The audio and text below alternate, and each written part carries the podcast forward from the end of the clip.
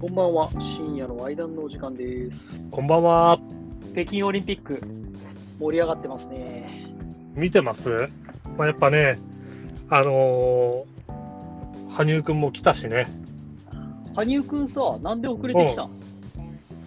なんかね、俺もなんでかなと思ってたら、まあ、ちょっとこう、なんか2つの意味あるんじゃないかなと思って、あの、1個はね、彼の身体的な理由で、うん。あのーまあ、彼はもともと喘息持ちなんだよね。あ、そうなんだ。もう結構幼少期の時から。えで、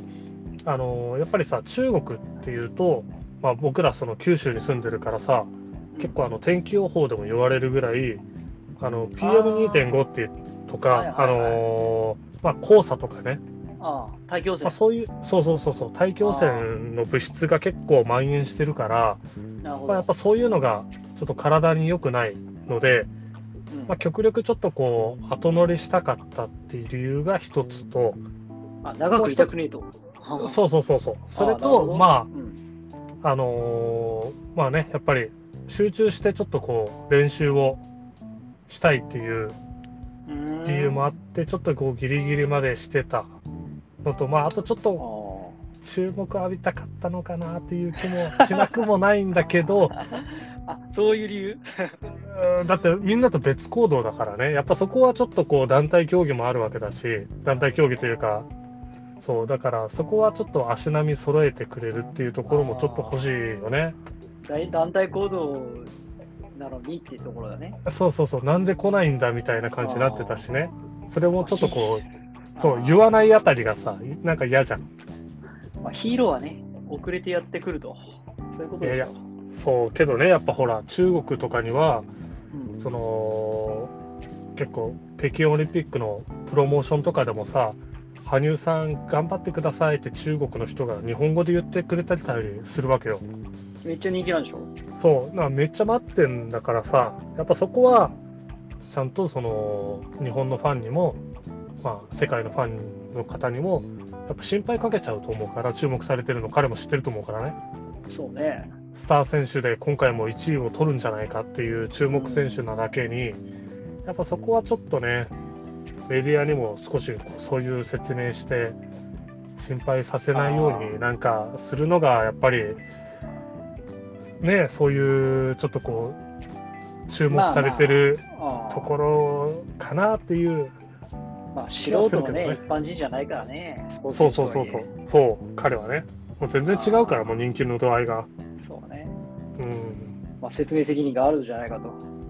そうですね、ちょっとそこは、まあ、責任というかねあー、やっぱこうファンがいて、それを大事にしてほしいなっていうなるほどね。感じですね、僕もちょっとファンなんで、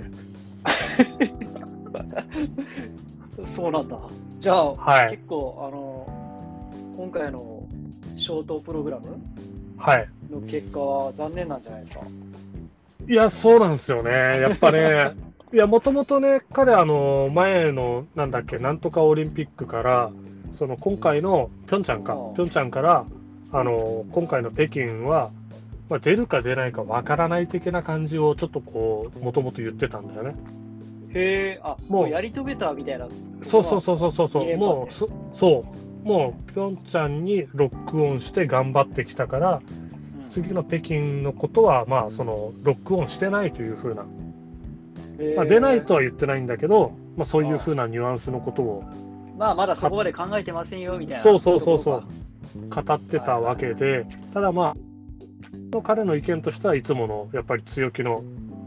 意見、ろか なるほど、ね。あのー出るからには勝ちたいと。ああで勝つためには失敗が高いとは言われてもあの4回転サルコーをやるしかないとこれを武器にいくと言ってめっちゃ詳しいやん。いやファンですから そうだっはいた。でああうん固唾を飲んでね本当あのみんな見守ってたわけですよ遅れても来たしね羽生大丈夫か大丈夫か譲ると、ね、多分中国のファンの方とか多分あの片手にプーさん持ってたと思うんですよあいやいやでも難しいなプーさん持ってたらさうんこれ投げれないんだよね。あ、中国、中国。そう。中国投げれないね。プーさん、ンさんには思い入れいろいろあるからね、やりにくいな。事故るよね、どっちでも。そう、どっちも事故るよね。そっかそっか。そうだよいや、まあまあ、まあまあ、そんな状況でね、あ。うんうん。彼はね、あのー着氷して、こう、悠々自適な、まあ、綺麗だったよね。綺麗だったんだけど、あの、4回転サルコーがね、出なくてね、シングルのふわっとしたやつで終わったんですよ。うん、俺も見たけどさ、うん。なんかベリーロールみたいなやつだったよね、あの高跳びのさ。ふわっと わかるあ覚えてるのベ、リーロー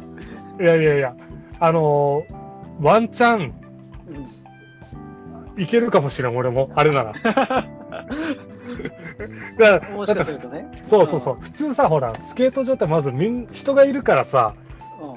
あんなことできないじゃん、危なくて。うん。できないできない。自分が倒れるのもあるし、周りの人にっていうことがあるからね。うんでもまあ、なんか、一人しかいないんだったら、まあ、ワンチャンね、その10回か20回かやってたら、あのふわっとぐらいならなんとかいけるかなっていう、うん。そうね。できなくはないかもな。できなくはないかもなって感じだよね。いやー、ちょっとね、だから、ね、翔真くんとかね、もう一人誰だっけな、その、新しあ、2いの子そうそうそうそうそうそうんすごいよね。う。そう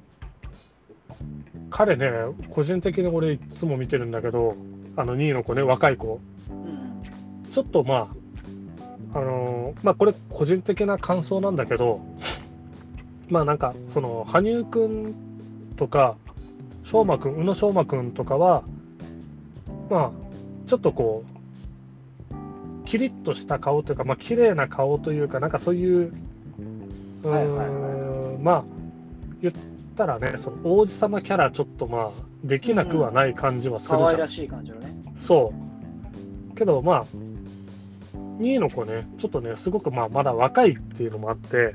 うん。あの可愛らしいの度合いの、度合いっていうか、こう、ニュアンスがちょっと違うよね。あ、確かになんか、あどけないよね。まだ。そう、あどけない、そう。でね、俺、多分狙ってんじゃねえかなと思うのが、うん。多分あのプロアクティブの CM、多分来るんじゃねえか なと思ってる。ああまだね、これ、まあ思春期じゃないだろうけど、あのまだその、ちょっとできてんだよね。まだねそうそうそう。若いま頃ありがちなね、まそうだっていうかあ。ちょっとね、こうやっぱ乾燥肌で脂っこい感じになっちゃってるから、まあでも、プロアクティブ、本当来そうじゃないだなってそいううだね、これね。鍵山くんって言うんだね。あそうそうそうそうそうそう、へでもまあ間違いなくねこれからのその日本スケート界を背負っていくー一人だよね間違いなくっていうかさ、羽生くんさ、うん18点ぐらい差ついてんでしょそうそうそうそううんで、なんか、リメンバーヘルシンキとか言われてるんですよ。今日ちょっほうとツイほうほうほうッター見てて。ヘルシンキってどういロシアかなフィンランドかあフィンランドうんうんでね、なんかうん5年前にね、うんその世界選手権でうん結構まくってね、優勝したらしいんですよ。おうで、それがヘルシンキだったから、まあ、おうメンバーヘルシンキみたいな合言葉とともに、まうあ、んちょっと今、期待されてると。なるほど次の個人でねそうそうそうそう。やるときでにねショートプログラムはダメだったけど、そうそう、その時も同じ状況だったらしいんですよ、5うん年うんうん前。で、10.66点差を逆転して優勝を果たしたらしいんですよ、フリーでね。なるほどうんうん、でも今大会は、まあ、今大会ってこれ北京ね、うん18.82差がついてるらしい。えっ、とあちょっとの厳しいななんだっけこれ1位のイーサン・ハントだっけ 1位はあれじゃないか、えっ、と、なんだっけ、ネイサン・チャンでしょ。 イーサン・ハントは多分俳優じゃないか。これ俳優じゃないあの007だったそうそう、まあ同じ音だけどね、ネイサン・チャンとイーサン・ハント。 ほぼ同じよ。韻は踏んでると思うけど、そうでしょ。まあ、ほぼ間違ってもしょうがないね。そうそう、間違ってるでしょ。まあ日本人だからね、こっちはね。あーそうそうそうっていう感じ。で、その期待されてるらしいけど、リメンバーヘルシンキってなんか、リメンバーパールハーバーみたいな感じでさ、恨みこもってるみたいな感じ確かに。にね、その、リベンジ感あるね。そうそう。へえ。まあ、まあ、いや、あうん、あとね、今回北京で言ったらね、まあ、あのー昨日かな、その、スキーのジャンプ、ああ、はいはい。これも団体戦だったけどね、その、まあ、高梨沙羅さん率いるなんかあの日本勢が、うん。なんか失格になったってやつそうそうそうそう、ジャンプはね、すごく見事だったんよ。大ジャンプ決めてきたんだけど、そうそう。なんだけど、あのーちょっとね、まあ、マニアックというか、詳しいルールの部分になるんだけどさ、うん。着てるスーツがあるじゃん。ジャンプ用のね、まはあ、いはいはいはい洋服というか、ユニフォームというか、うんうん。あれがやっぱり厚みがあると、まあ、滞空時間が稼げるとか、薄すぎると、ちょっと今度スピードが出すぎちゃって危ないとか、なんかいろいろあるらしくて、ああ、絶妙なところって決められてるわけだ、じゃあ。そうそうそう、それがね、まあ、どうなんかな、その男子は大丈夫、男子とまた女子で少しこう規定が違うんだよね。うーん。で、その中で女子だけちょっとこう、何人か引っかかっちゃって、で、ただ引っかかったのがね、今回、その日本とか、あとどこだったっけな、えっと、ちょっとごめん、ど忘れちゃったけど、まあ、優勝候補というか、強豪国のはいはいはい。 2つがそれに失格扱いになっちゃって、うん。あのーまあ、通常はちょっと上位に入ってくる日本ともう一つの国が抜けたことによって下のランクのやつが上がってきたわけなんだよねなるほだからちょっとこうねうまく認知がされてなかったあたりとかなんかその辺で今ちょっと物議は醸してるような感ど。本じだ当よだねね。あ、うん4位だったんだ。そうへーでもね、この 4, 4位もね、うん結構素晴らしいな、素晴らしいんだよ。へえ。結結構構や優っぱ勝ってこといや、入賞してない。だから失格なっちゃったから、だいぶ点数を落としたんだけど、これ団体競技だったから、あのちょっと名前わかんないんだけど、男の選手とか、高梨沙羅の2回目とか、そういうのでこう結構な大ジャンプ、これはもう本当に素晴らしいジャンプを決めて、チームとして、あの失格の位置からこうガーッと上ってきて、4位まで行ったんだよ。ただ、まあ、入賞というかね、やっぱりメダルが取らないと、このオリンピックってあまり意味ないから、うん。 4位で終わったという、ちょっと悲しい、悲しいというか、でも4位までいけたという見方もできるというね、感じなんですよね。高梨沙羅ちゃん、インスタですごい謝罪してるわ。うん、しかもさ、写真がさ、うん、普通インスタって写真載せるじゃん。うん、うん、なんか真っ暗なさ、画像なのよ。真っ暗な画像って言ったらうん、おう写真何も載っけてないの闇落ちしとるやんけ。おう、あーあ、まあ、すごい反省というか、なんか自分が背負い込んじゃってる感じがしますね。いやー、このしょい込んでるで言ったらね、俺ちょっと感動したのがさ、あのうん。やっぱり、あもうダメだな、おっさんになるとな、あの名前が思い出せない。名前が思い出せないよ。あの、レスレスリングの女の、え霊長類最強の、ああ、はいはいはい。あのー、深田恭子と仲いいやつでしょ。あれ、ゆうやさんも出てこないじゃないで すか。ちょちょっとすかわいい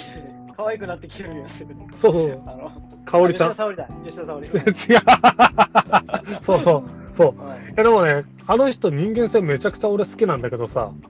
いや、いい人だと思うよ、こいや、いい人だよね。れ。で、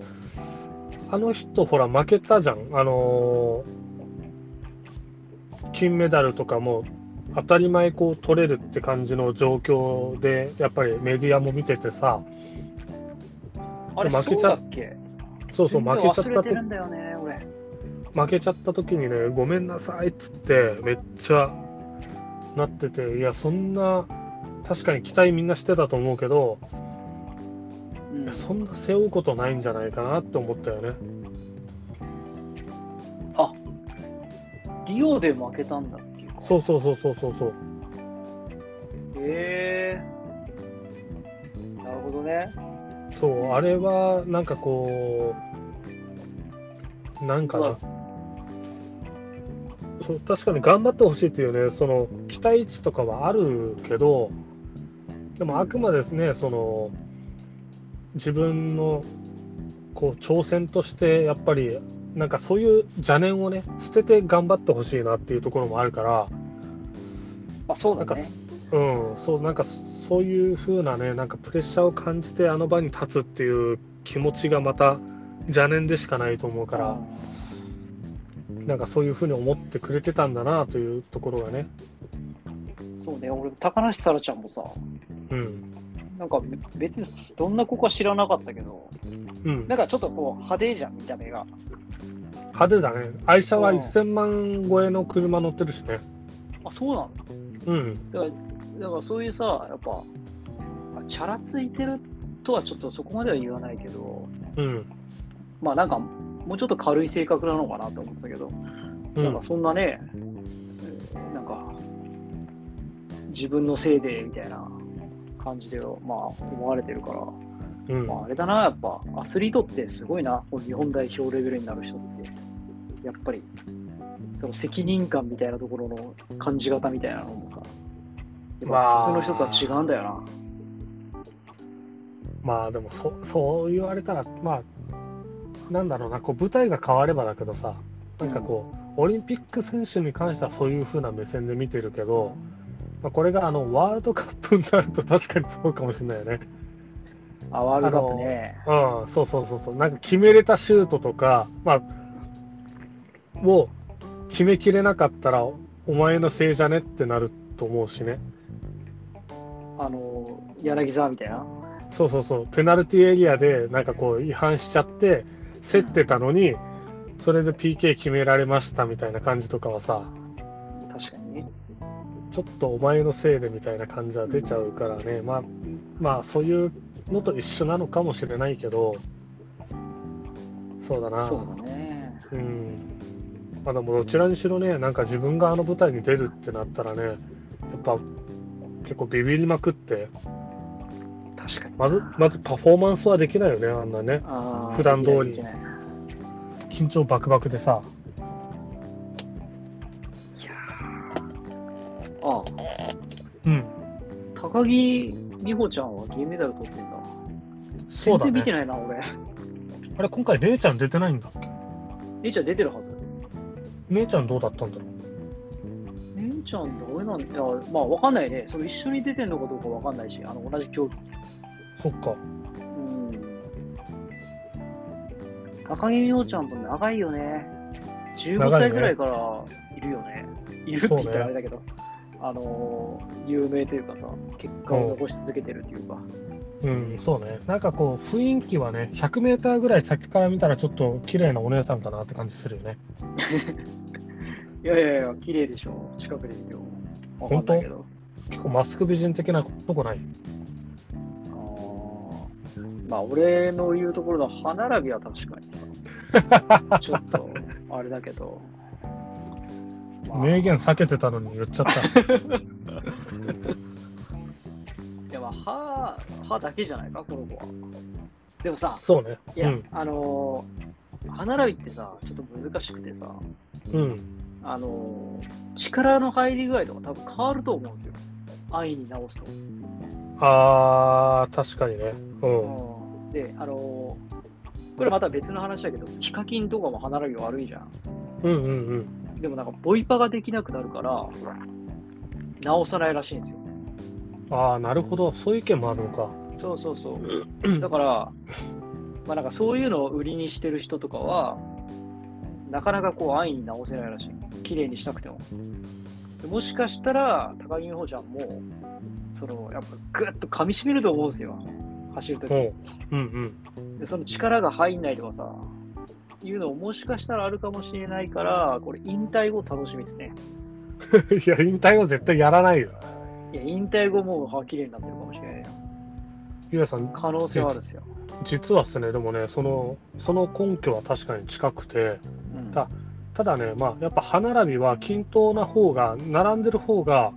うん。あのー踏ん張りが効くんですよ。ああ、まあそうだろうね。じゃあね、実はね、歯以外にもう一個大事なところある知ってます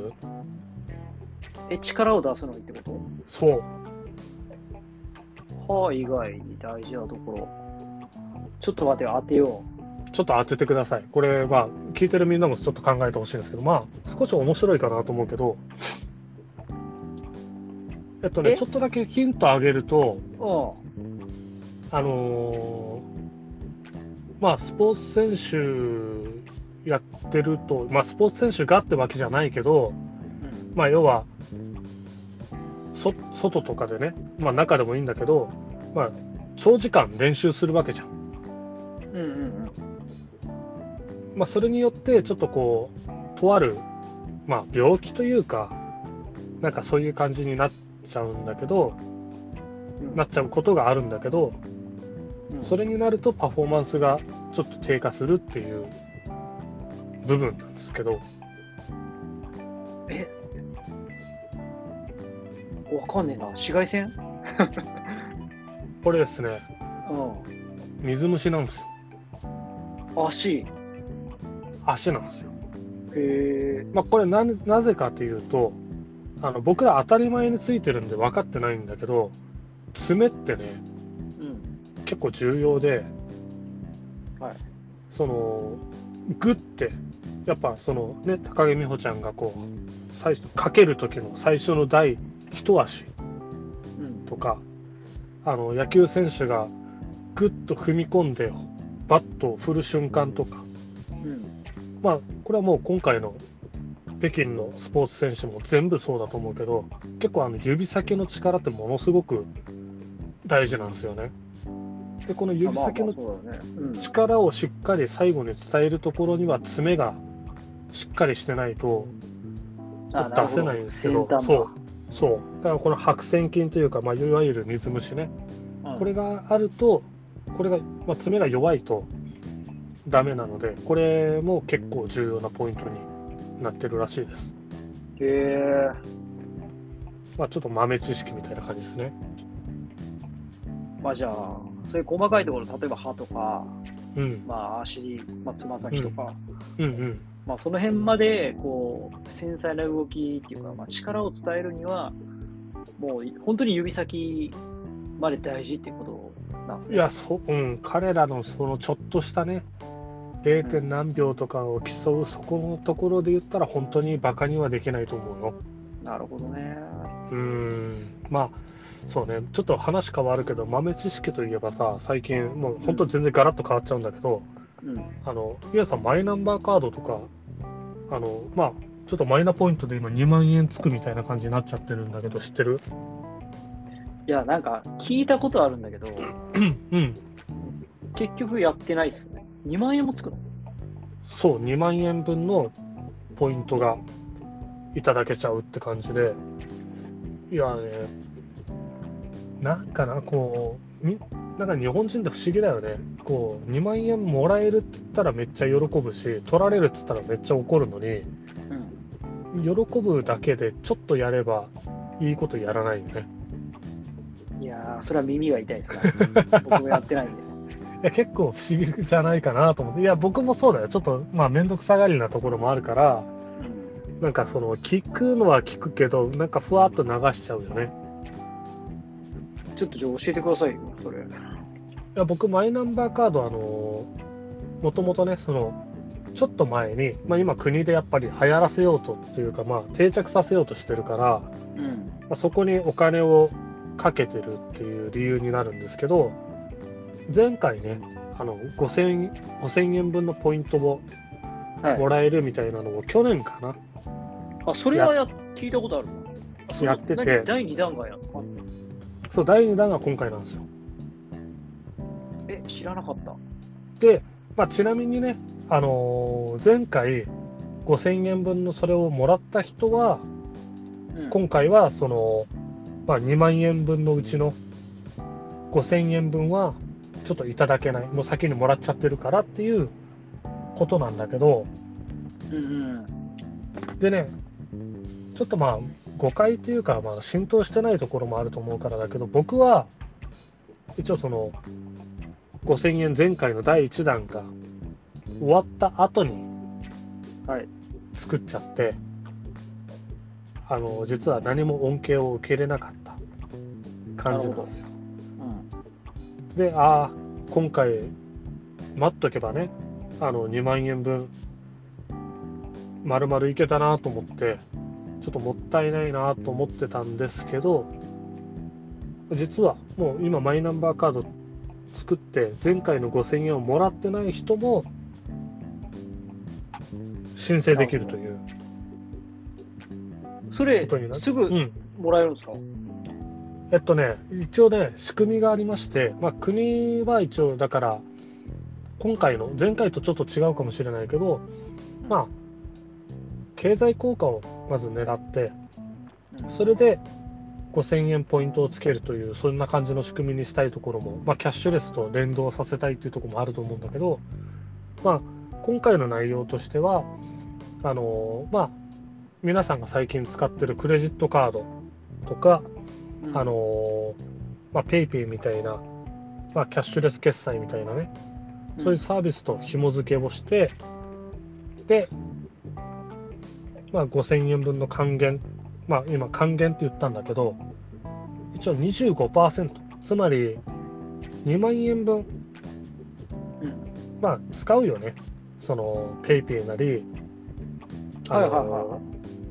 まあ、クレジットカードで買い物なり、最近多いと思うんだよね。うん。で2万円分実質使ったら25%つまり5000円分ポイントつけますよっていう話うーん。だからまあねその2万円使わなきゃいけないんだっていう事実は確かにそうなんだけどうん。でもまあ別に今日常でね1ヶ月2ヶ月3ヶ月の中でさ2万円何かしらでまあまあ、使うよね。使ってると思うんだよね。なんかその中で、まあ、カードを使う人だったら、このカード、まあ、楽天とかいろいろあるじゃん。うん。で、楽天カードに紐付けしてると、まあ、楽天カードを2万円分決済した後に、5000円分が還元ポイントされて、使えると。そんなあそうい感うこじでとすなねん。だ。そうそうそうそう。で、あと7500円の分は、えっと、まあ、7500円が2つあるんだよね。1つは、あるね。あのあ、今なんかページかなんか見てるかな。見てる、なんか段階的にくれるっていうか、組み合わせでもらえる のか。そうそうそう。そこはね、えっと、なんて書いてあるマイナンバーカードの新規取得等で5000円分、こう健康保険証で7500円、公金受取口座の登録で7500円っていうそう、これがね、ちょっとまあ、少し物議も醸してるみたいだから、ちょっとだけご紹介すると、まあ、結構ね、今回、あのネットの情報とか、僕の周りの人の意見聞いても、まあ、やろうとしてる人ね、うん。あの健康保険証までは便利だからしてもいいよねと7500円分もらえるならうん。ありがたいからここまではしようと思うけど3つ目のね公的の口座公金受取口座。そう公金受取口座これはちょっとなんかこう国に資産をちょあっと管理されるんじゃないかなっていう意味合いからちょっとね警戒してる人が多いんだけどこれあのまあ書いてあるようにね公金受取口座なのでうん。どういうやつかっていうとあのまあ最近だとさほらまあコロナでねうん、 10万円とかはいはいはい。あの国からうんうん。助成金みたいなね。そうやったでしょであの時うんあったにねやっぱりあの入金が遅いだのうん。うん。なんだろう、まあ、不正な感じがあったりとかもいろいろしたじゃん。あったね。そうだか懐らかしいな。うん。だから、まあ、そこの、ね、ちょっとこうスムーズ性を出すために、うん。あのー、普通紐付けをしてなるほど。くると。でまあこれどっちかというとあのお金を取られる部分でするっていうよりかは公金受け取りだからうん。あのお金を国からもらうためのスムーズさだと認識してもらえればいいのかなと思います。なるほど。まあ、とはいえね、その今回の、今回のとか前回のあのコロナみたいな助成金みたいなのがそうそうあることじゃないよね。うん。でもあの、実はあの生命保険とか入ってたりしたらさ、うあのん、本来その年末調整とかああ、確かに。あった給り料からね。そうそうそうそうあれは給料に紐づいてまたもお金戻ってきたりしてると思うんだけどですいませんちょっとここから先僕もまだ勉強不足なんだけどうん。本来はあのー病院に行った分とかあのー、まあ、多分詳しい人ならやってると思うけどセルフメディケーションって言ってあのーまあ病院に行かずに自分でその、まあ、薬局とかから薬を買ってで要はその保険使用をせずに自分であの家で治したっていう人とかも多分一部そういうことが多分できるはずなんだよね。だからそういうのに多分うん。そう紐づいてやっていけると今までこうどうかしたら取りっぱくれてた要は請求するのが面倒くさいなーってなってうん。もらってなかったやつとかがもうちょっと簡単にもらえるような仕組みにできるんじゃないかなとそううん。思うのでまあどっちにしろねちょっとこう取られるとかならまあ取られるっつってもね税金関係で取られてしょうがない部分はあると思うんだけどうんまあそこがねこうちゃんとこう返ってくるような仕組みになってるんだったらまあやられた方がいいのかなっていうとこですね。ああ、なるほどね。じゃあ、俺もちょっとやってみようかな、これ。そうまずはでさ、マイナンバーカードを作ってみそうそうそうそうそうでねゆうやさんあの我らは一応その楽天経済圏使ってるじゃないですかう。確かに。だからあのーまあ、ゆうやさんでいくとねこれだから2万円分ポイントをもらえるわけでだからおそらくどんなかなそのふるさと納税とかもこれでやっちゃうことができるのかなああ、2万円もらったポイントでってこといけなくはないよねまあどっちどっちにしろまあその分がまたつくからさうん。あ、まあふるさと納税で2万円使って、まず5000円もらっ て、みたいなこともできるわけだ。そうるほどねそんなこともできるわけですよああ。もそうさらにポイントまで来るんでうだからまあそう考えていただけると本当になんかこう生活費の足しにするというかそんな感覚でも結構確かに。大きいんじゃないかなっていうことなのでなかなかでも僕だからやってなかったけど、ちょっとちゃんと調べてやってみましょうかね、それは。そうですね健康保険証と紐付けもね結構便利なのがうあのーまあ転勤が多い人ねあの住所が住所が変わる人とか、ん。うん。まあ、あとちょっと転職する人うん。これも会社の名前がさやっぱり健康保険証に今はついてるからまあ、コロコロ変わるわな。そうコロコロ変わったらあのしばらく保険証持ってない期間っていうのがあると思うんだけどうん。もうマイナンバーカードがその代わりになるってなればそういうのがなくなるから確かに。そうすごく便利だしもうどうかしたら先々はこの健康保険証がなくなっちゃうかもしれないよねうん。確かに。ずっと持って、マイナンバーカードね、あれば。そうそうそうそうもういらないからね持ってる必要はないんじゃないかなと思うんでだからまあそういう意味でちょっとこうお手軽になるっていう意味で持ってみるのもちょっとおすすめかなっていう話ですねなるほど。ちょっと、はい。今度やってみます。はい、ありがとうございます。ぜひまあ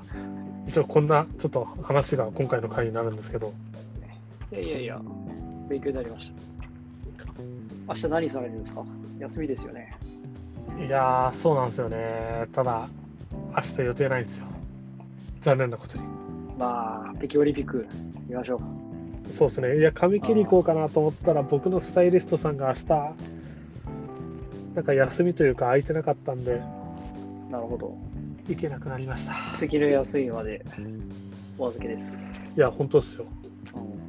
あ、23日 OK でしたんで、私。あ、了解しました。はい。今度、美味しいものでも食べながら、厄払いして。そうですうね。んでなんかあのゆうやさんちょっとこうまあ俺も探すけどなんかお店のチョイスをちょっと頼んでもいいですかなんかあ、いいっすよ。いいいくつかなんか候補を作ってもらえるとわかりました。焼肉とか、まあ、海鮮とかでもいいですよね。ああいいねあえちなちょみっにとゆうやさん何が食べたの俺はまあ、なんでもいいけどさ、なかなか福岡で会うことないから、うんちょっと贅沢していいんじゃないかなとは思うけどね。予算どんぐらいでいこうかああ、まあまあ、まあ昼だからね昼だからまあまあ、 3000円ぐらいとか、そうそうそう、そんなもんじゃないですか。そうですねいいっすねじゃあちょっと僕も、まあ、祝日空いてるところを逆に俺あんま知らないんだけどさランチってやってんの祝日もやってるでしょ。やってるかうじゃあちょっとなんかその線でん。そうっす少ね。しリサーチしてみようかなうん。じゃあまたその模様はね、ポッドキャストで、 OK ですうん、後日配信っていう感じで。やっていきましょはい。う。はい。じゃあ、まだ週の真ん中ですけど、皆さん頑張りましょうね。はい。頑張りましょう。まはあ、い雪がね、結構、あのー、東北地方、あ、東北じゃないや、関東とか、あの辺も結構らしいね。記録的みたいなので、あのー、僕、まあ、車運転するんであれなんですけど、急ブレーキ、急アクセル、急ハンドル、これはちょっと皆さんやらないように気をつけてください。気をつけてください、本当。はい。事故らないように。はい。じゃあ、そんな感じで今日は終わっていきたいと思います。はい、ありがとうございます。はい。じゃあ、おやすみなさい。おやすみなさーい。ババイバイ。イバーイ